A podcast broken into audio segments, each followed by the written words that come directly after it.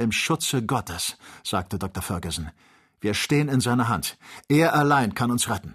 Bereiten wir uns auf jegliches Ereignis vor, selbst auf einen Brand. Unser Fall kann nur langsam vonstatten gehen. Die Stimme des Doktors gelangte kaum zu dem Ohr seiner Gefährten, aber sie konnten inmitten der zuckenden Blitze sein ruhiges Gesicht sehen. Er beobachtete die Lichtentwicklungen, welche durch das über dem Netz des Luftschiffes schwebende St. Elmsfeuer hervorgebracht wurden. Der Ballon drehte sich in stetem Wirbel, aber er stieg fortwährend. Nach einer Viertelstunde war er über die Zone der Wetterwolken hinaus. Die elektrischen Ausströmungen entwickelten sich unter ihm wie der ungeheure Pechkranz eines Feuerwerks. Es war dies eins der schönsten Schauspiele, welche die Natur dem Menschen bieten kann. Tief unten das Gewitter, oben der stumme, ruhige, unveränderliche Sternenhimmel mit dem Monde, der seine friedlichen Strahlen auf die wild stürmenden Wolken warf.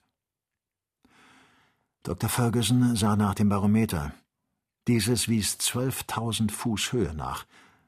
Es war jetzt elf Uhr abends. Dank dem Himmel, jede Gefahr ist vorüber, sagte er. Wir brauchen uns nur in dieser Höhe zu halten. Es war schrecklich, rief Kennedy aus. Dergleichen Erlebnisse haben auch ihre Reize, versetzte Joe. Sie bringen eine kleine Abwechslung in das Einerlei der Reise, und ich bedauere durchaus nicht, auf diese Art ein Gewitter von oben herab mit angesehen zu haben. Es ist ein herrliches Schauspiel. Siebzehntes Kapitel Gegen sechs Uhr früh erhob sich am Montag die Sonne über dem Horizont. Die Wolken zerstreuten sich, und ein angenehmer Wind wehte frisch durch den jungen Morgen. Die Erde erschien den Reisenden ganz durchduftet. Der Ballon hatte sich inmitten der entgegengesetzten Strömungen ziemlich auf derselben Stelle gedreht und war kaum aus seiner Bahn gewichen.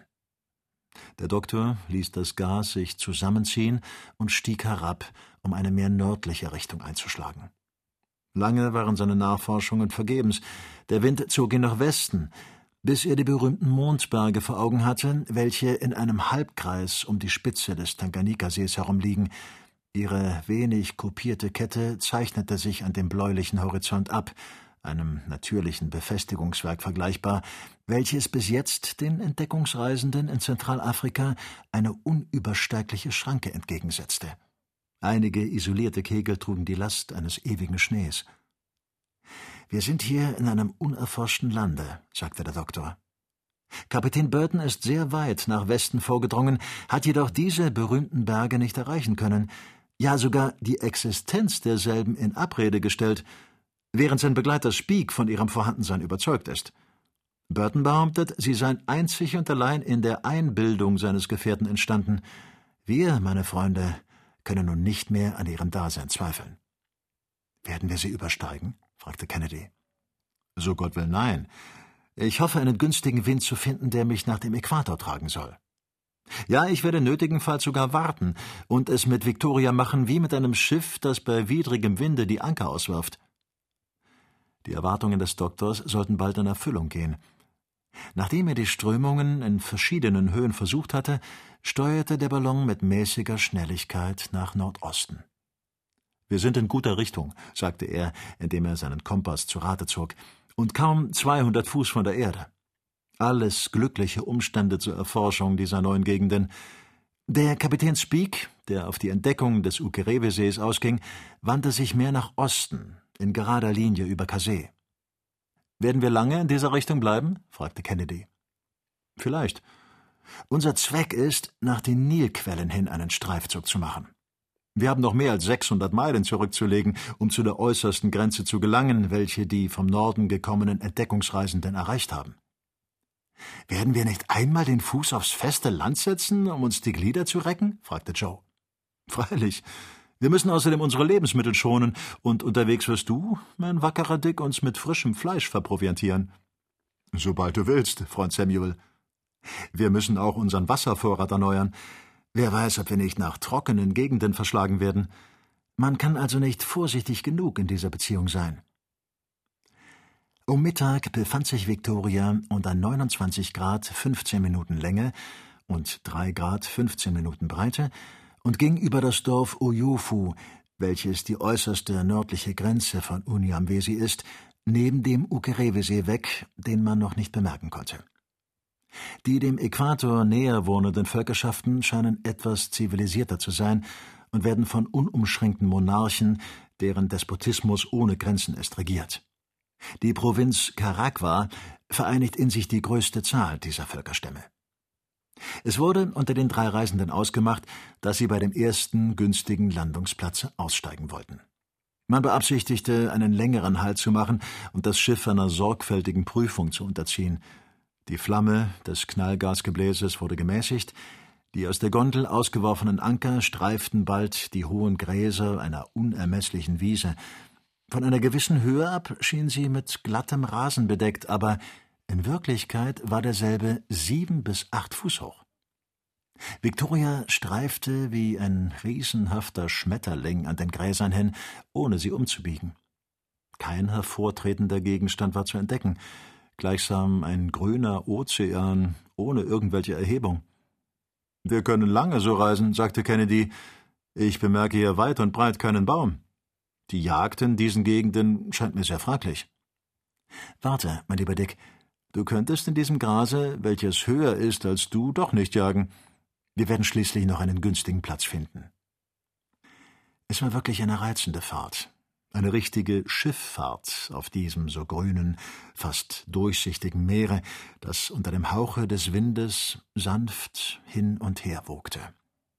Die Gondel machte ihrem Namen alle Ehre und schien gleichsam Fluten zu durchschneiden. Hätte sich nicht eine Kette Vögel in glänzendem Gefieder mit tausendfachem fröhlichem Geschrei aus dem hohen Grase erhoben, so wäre die Täuschung vollständig gewesen.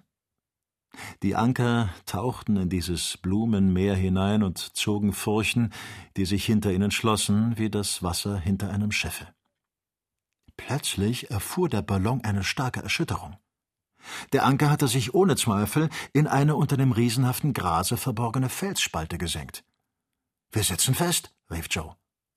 Nun, so wirf die Leiter aus, befahl der Jäger. Er hatte diese Worte noch nicht vollendet, als ein durchdringender Schrei die Luft durchtönte. Was ist das? rief Kennedy. Ein seltsamer Schrei. Halt! Wir gehen weiter. Der Anker muss sich losgerissen haben. Nein doch, er hält noch immer, versicherte Joe, der an dem Stricke zog. Der Felsen geht weiter. Eine sonderbare Bewegung ging durch das hohe Gras. Ein gewundenes, ungeheures, graufarbiges Gebilde erhob sich aus den grünen Wogen. Eine Schlange, rief Joe, und Kennedy griff nach seinem Karabiner. Nein, sagte der Doktor, es ist ein Elefantenrüssel. Ein Elefant, Samuel! Mit diesen Worten legte der Jäger sein Gewehr an. Warte, Dick. Warte. Ohne Zweifel nimmt uns das Tier ins Schlepptau. Der Elefant lief mit ziemlicher Schnelligkeit vorwärts. Er kam bald an eine Lichtung, auf der man ihn ganz sehen konnte. An seiner riesenhaften Gestalt erkannte der Doktor einen männlichen Elefanten von ausgezeichneter Gattung. Das Tier hatte zwei herrlich gebogene Hauer, welche etwa acht Fuß lang sein mochten. Die Ankerschaufeln hatten sich fest zwischen ihnen verfangen. Das Tier suchte vergebens, sich mit seinem Rüssel von dem Stricke, der es mit der Gondel verband, loszumachen. Vorwärts, munter, schrie Joe im höchsten Jubel, indem er nach besten Kräften das sonderbare Kutschpferd anspornte. Das ist wieder eine neue Art zu reisen. Wer fragt noch nach einem Pferd? Wir reisen mit einem Elefanten. Aber wo bringt er uns hin? fragte Kennedy, indem er seine Büchse, die ihm in den Händen brannte, hin und her schwang. Er bringt uns dahin, wo wir hinwollen, mein lieber Dick. Nur ein wenig Geduld. Wiggamore, Wiggamore, wie die schottischen Bauern sagen, schrie der fröhliche Joe. Vorwärts, vorwärts! Das Tier setzte sich in schnellen Galopp. Es warf seinen Rüssel nach rechts und links und brachte in seinen Sprüngen der Gondel heftige Stöße bei. Der Doktor stand mit der Axt bereit, den Strick im Notfall durchzuhauen. Aber, sagte er, erst im letzten Augenblick werden wir uns von unserem Anker trennen. Diese Fahrt mit den Elefanten als Buxierschiff dauerte ungefähr anderthalb Stunden. Das Tier schien durchaus nicht ermüdet. Diese ungeheuren Dickhäutern können beträchtliche Strecken weit traben, und von einem Tage zum anderen findet man sie an weit voneinander entlegenen Orten, Wie die Walfische, denen sie an Umfang und Schnelligkeit ähnlich sind. Wir haben in der Tat einen Walfisch harponiert, sagte Joe.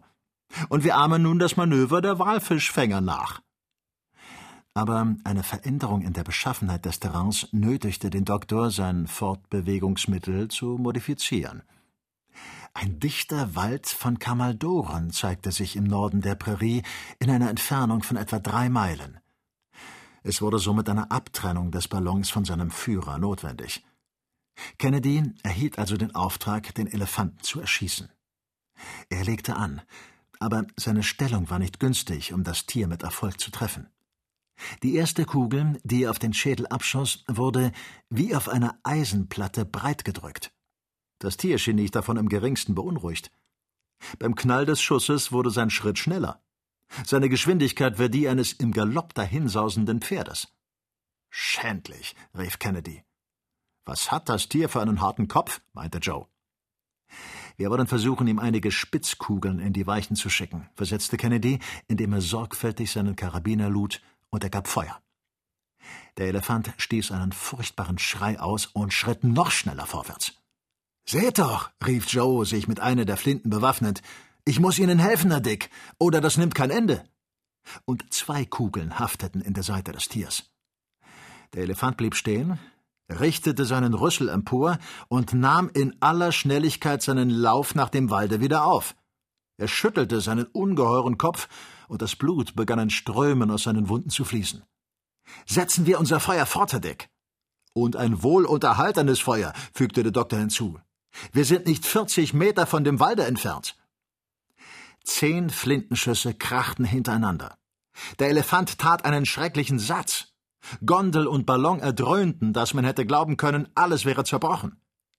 Die Erschütterung bewirkte, dass dem Doktor das Beil aus der Hand und auf den Boden fiel. Ihre Lage wurde nunmehr kritisch. Das stark befestigte Ankertau ließ sich weder losmachen noch von den Messern der Reisenden durchschneiden. Der Ballon näherte sich mit großer Geschwindigkeit dem Gehölz, als das Tier in demselben Moment, wo es den Kopf hob, eine Kugel ins Auge erhielt.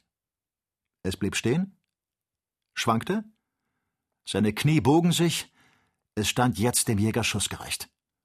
Eine Kugel ins Herz, sagte dieser, indem er ein letztes Mal seinen Karabiner abfeuerte. Der Elefant stieß im Todeskampfe ein Brüllen des Schmerzes aus. Er richtete sich für einen Augenblick auf, indem er seinen Rüssel im Kreise in der Luft umherwarf. Dann fiel er mit seinem ganzen Gewicht auf einen seiner Hauer, den er mitten durchbrach. Er war tot.